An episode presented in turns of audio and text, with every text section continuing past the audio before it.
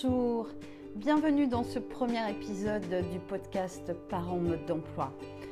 Développement de l'enfant, éducation et communication bienveillante, je réponds à vos questions, à vos préoccupations de tous les jours. Si apaiser votre quotidien avec vos enfants fait partie de vos objectifs, vous êtes au bon endroit un peu de blabla, mais surtout des pistes concrètes pour vous aider à gérer ce quotidien qui est parfois un petit peu difficile avec vos enfants.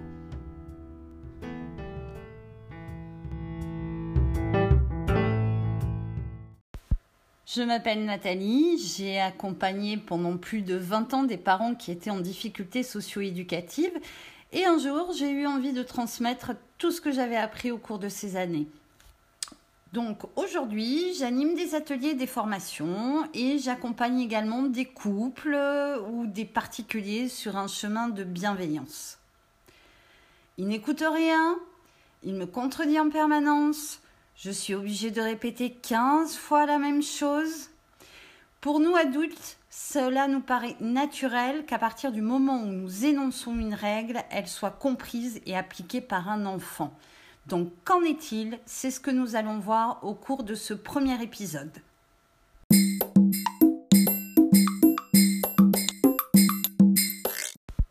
Imaginons que vous avez construit une maison.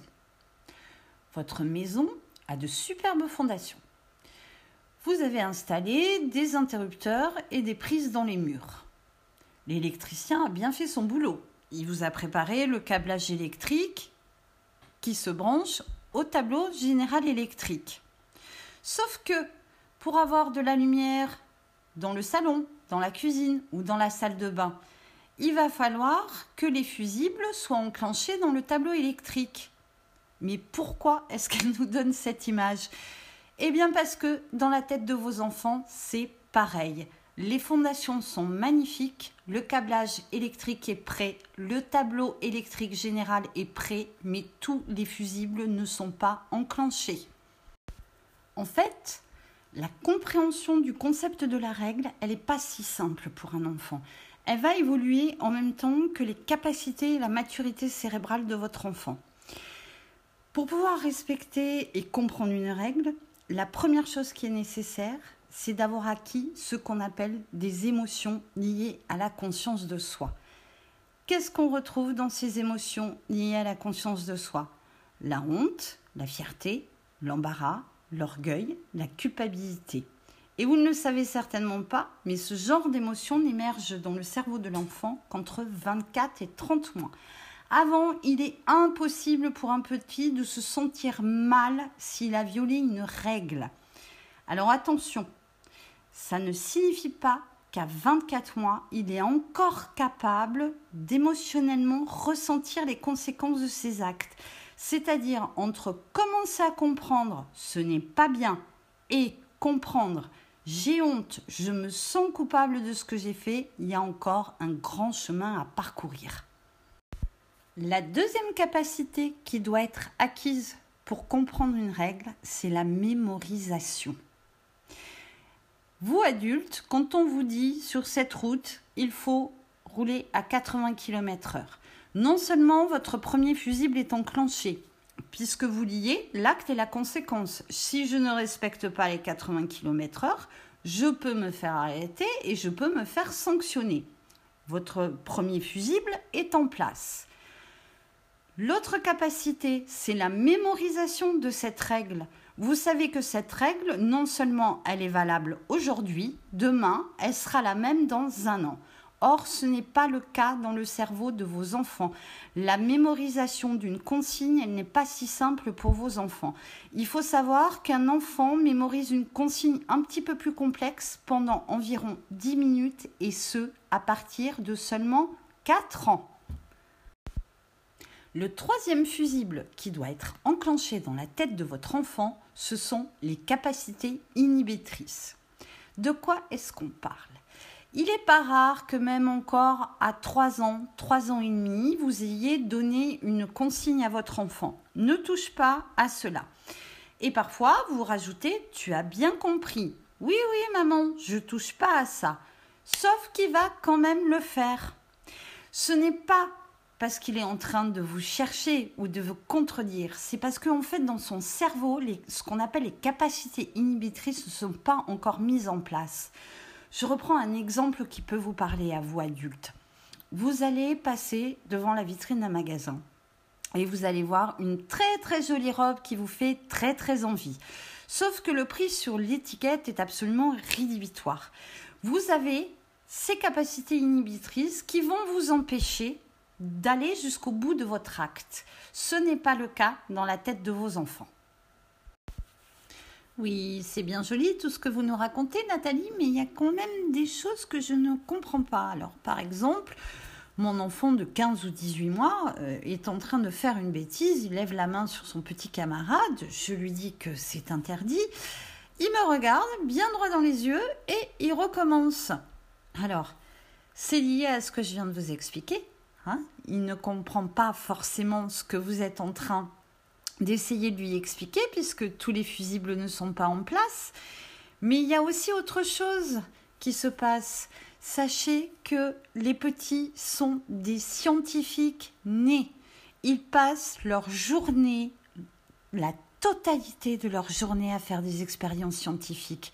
Et ces expériences scientifiques, elles sont nécessaires au développement de toutes les capacités cérébrales. Donc en fait, quand il vous regarde, ce qu'il regarde, ce qu'il essaie d'expérimenter, c'est l'expression qu'il y a sur votre visage. Il voit qu'il y a une émotion, mais il n'est pas encore capable d'expliquer quelle est cette émotion. Donc, comme tout bon scientifique qui se respecte, il a une théorie. Tiens, Maman a une émotion bizarre sur le visage. Qu'est-ce qui se passe? Eh bien, je vais recommencer pour, pour essayer de comprendre ce qui est en train de se passer.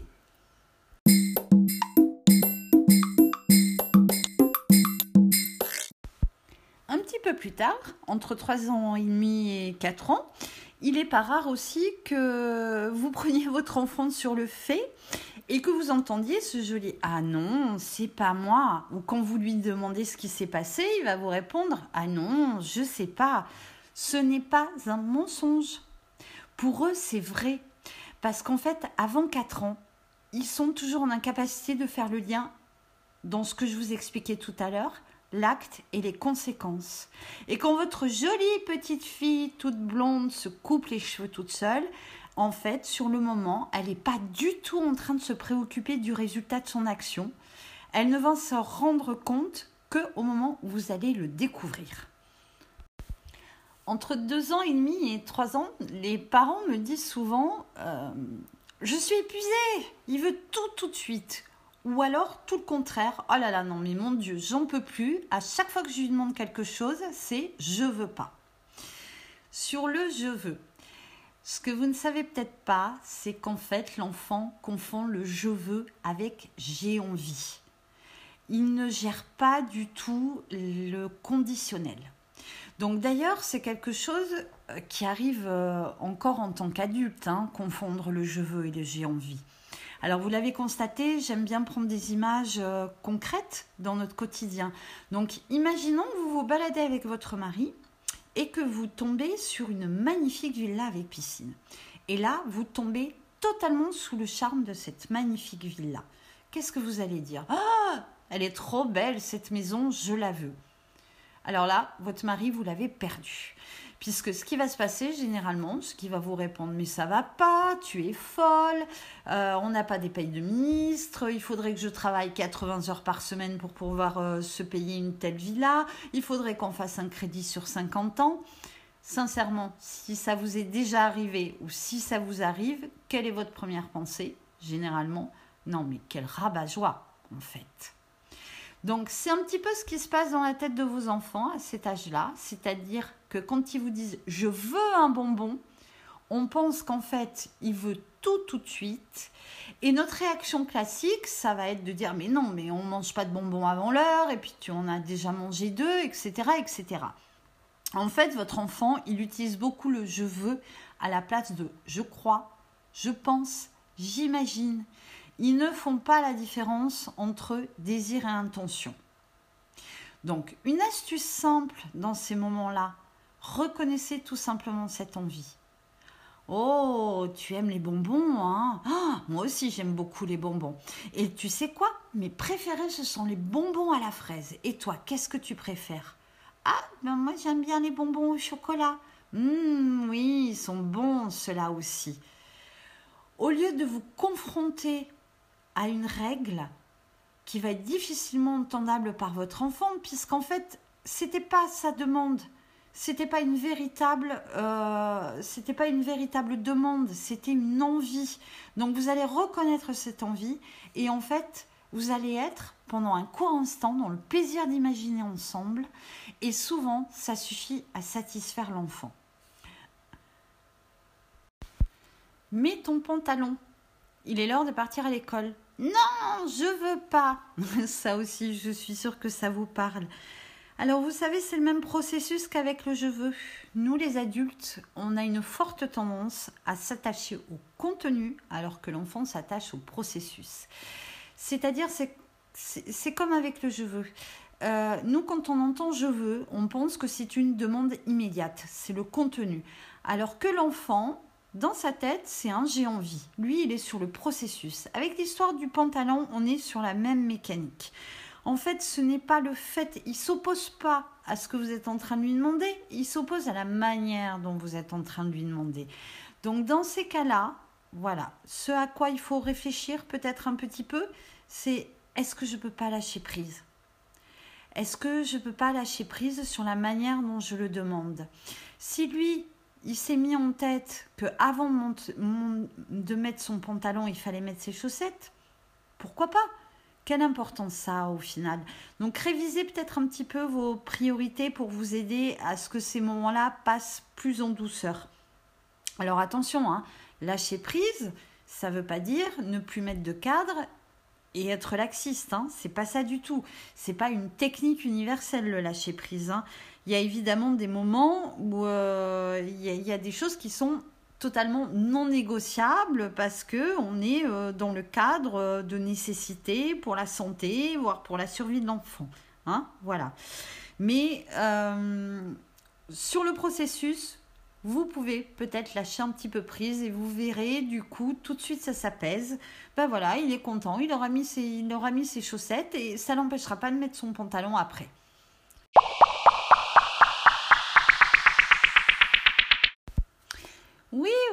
Donc c'est bien joli tout ça. Vous avez eu des explications sur euh, le développement des capacités cérébrales de votre enfant, mais qu'est-ce qui peut exister comme solution concrète? Allez, on en parle tout de suite.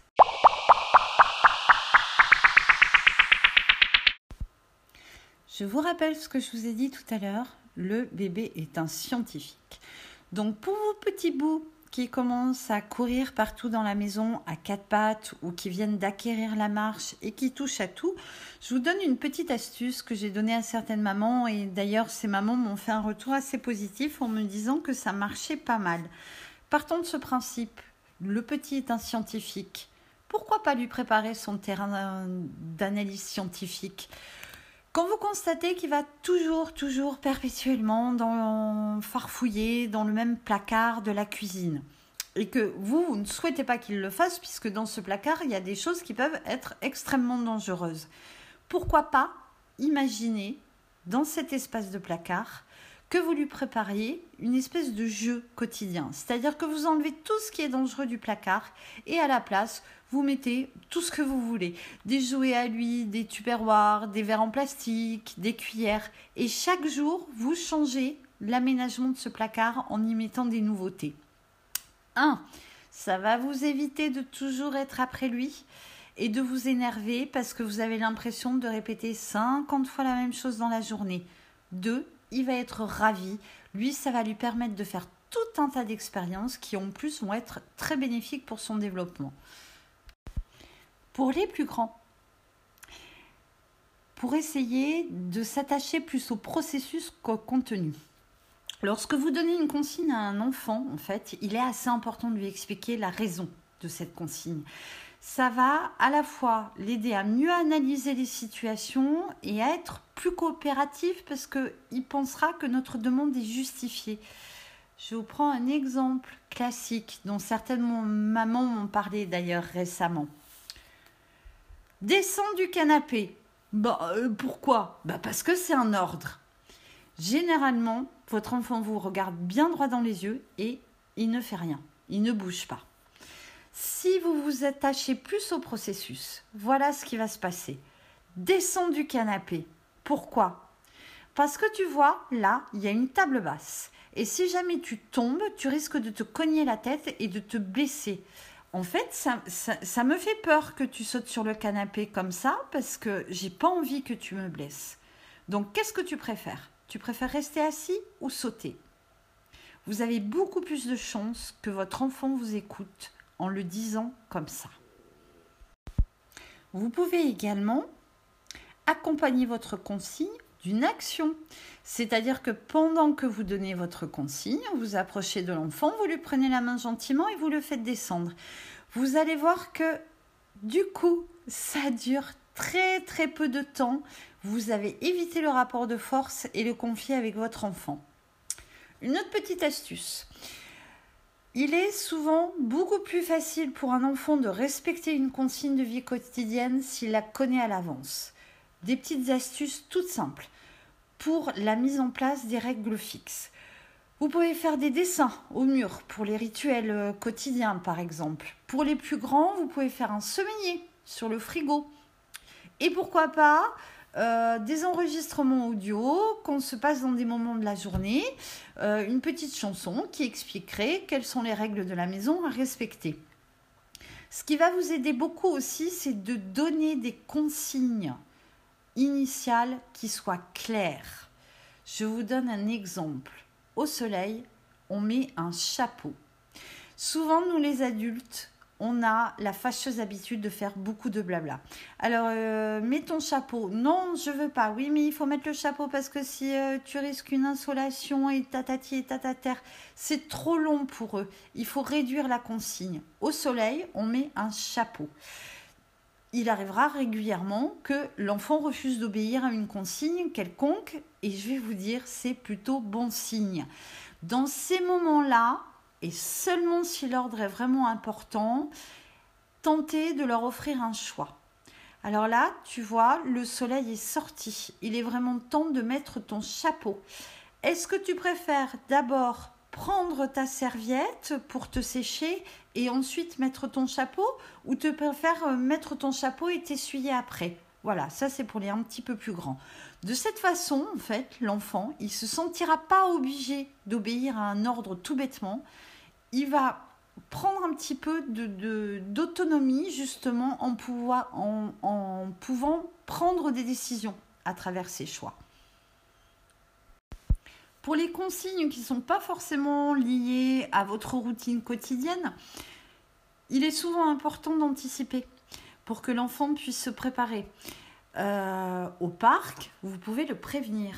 Encore deux tours de toboggan et on rentre à la maison. Devant un écran, à la fin de l'épisode, on éteint.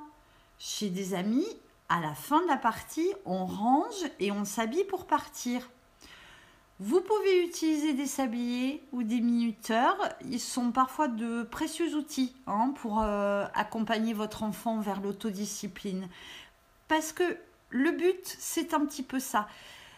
Si vous donnez des consignes claires qui sont justifiées, vous allez obtenir beaucoup plus de coopération de la part de votre enfant. Vous savez, l'humain a horreur de recevoir des ordres et je suis sûre que vous, en tant qu'adulte, vous avez également horreur de recevoir des ordres que vous ne trouvez pas justifiés. Donc, c'est humain et ça commence dès tout petit. Je vous le rappelle, on sort du contenu et on essaie de s'attacher plus au processus.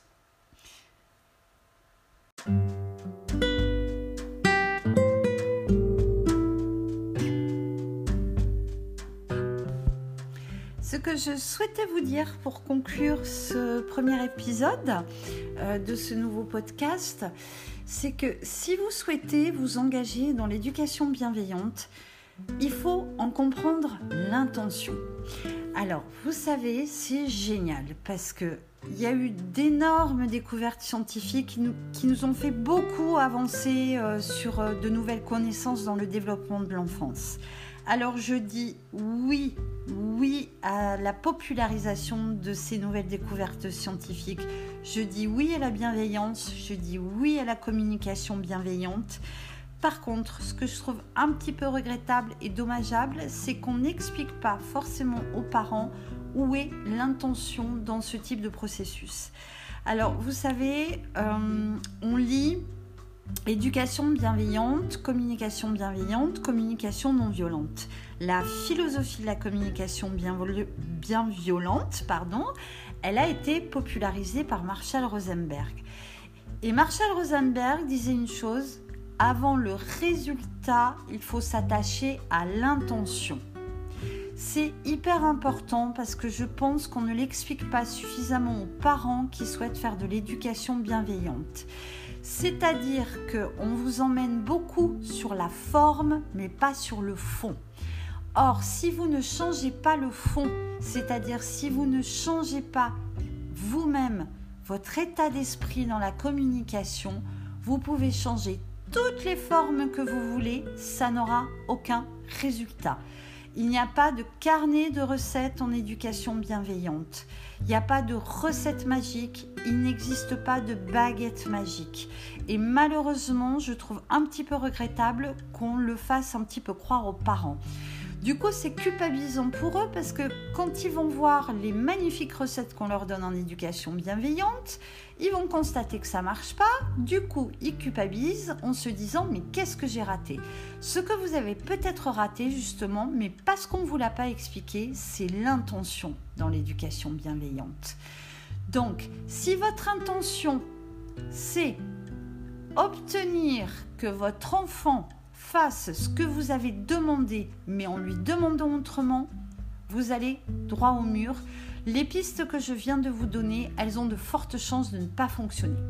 Par contre, si vous vous dites, je pars dans un mode d'éducation un petit peu différent, où en fait le but, ça va être de développer l'autonomie de mon enfant, pas seulement sur ses capacités physiques, mais sur ses capacités émotionnelles et sur ses compétences sociales. Et ça peut passer par comment je communique avec lui pour qu'il puisse augmenter son autonomie, son autodiscipline et que ce soit pas voilà, juste des ordres donnés du matin au soir et des choses qui soient répétées 46 000 fois. Voilà, comment je vais l'aider à développer cette autonomie et cette autodiscipline? J'espère que vous aurez appris des choses euh, dans ce premier épisode. Euh, ce n'est pas terminé puisque j'ai prévu une dizaine d'épisodes sur ce podcast et évidemment je reste à l'écoute de toutes vos questions. Je vous dis à la semaine prochaine et je vous souhaite une très bonne soirée. Au revoir.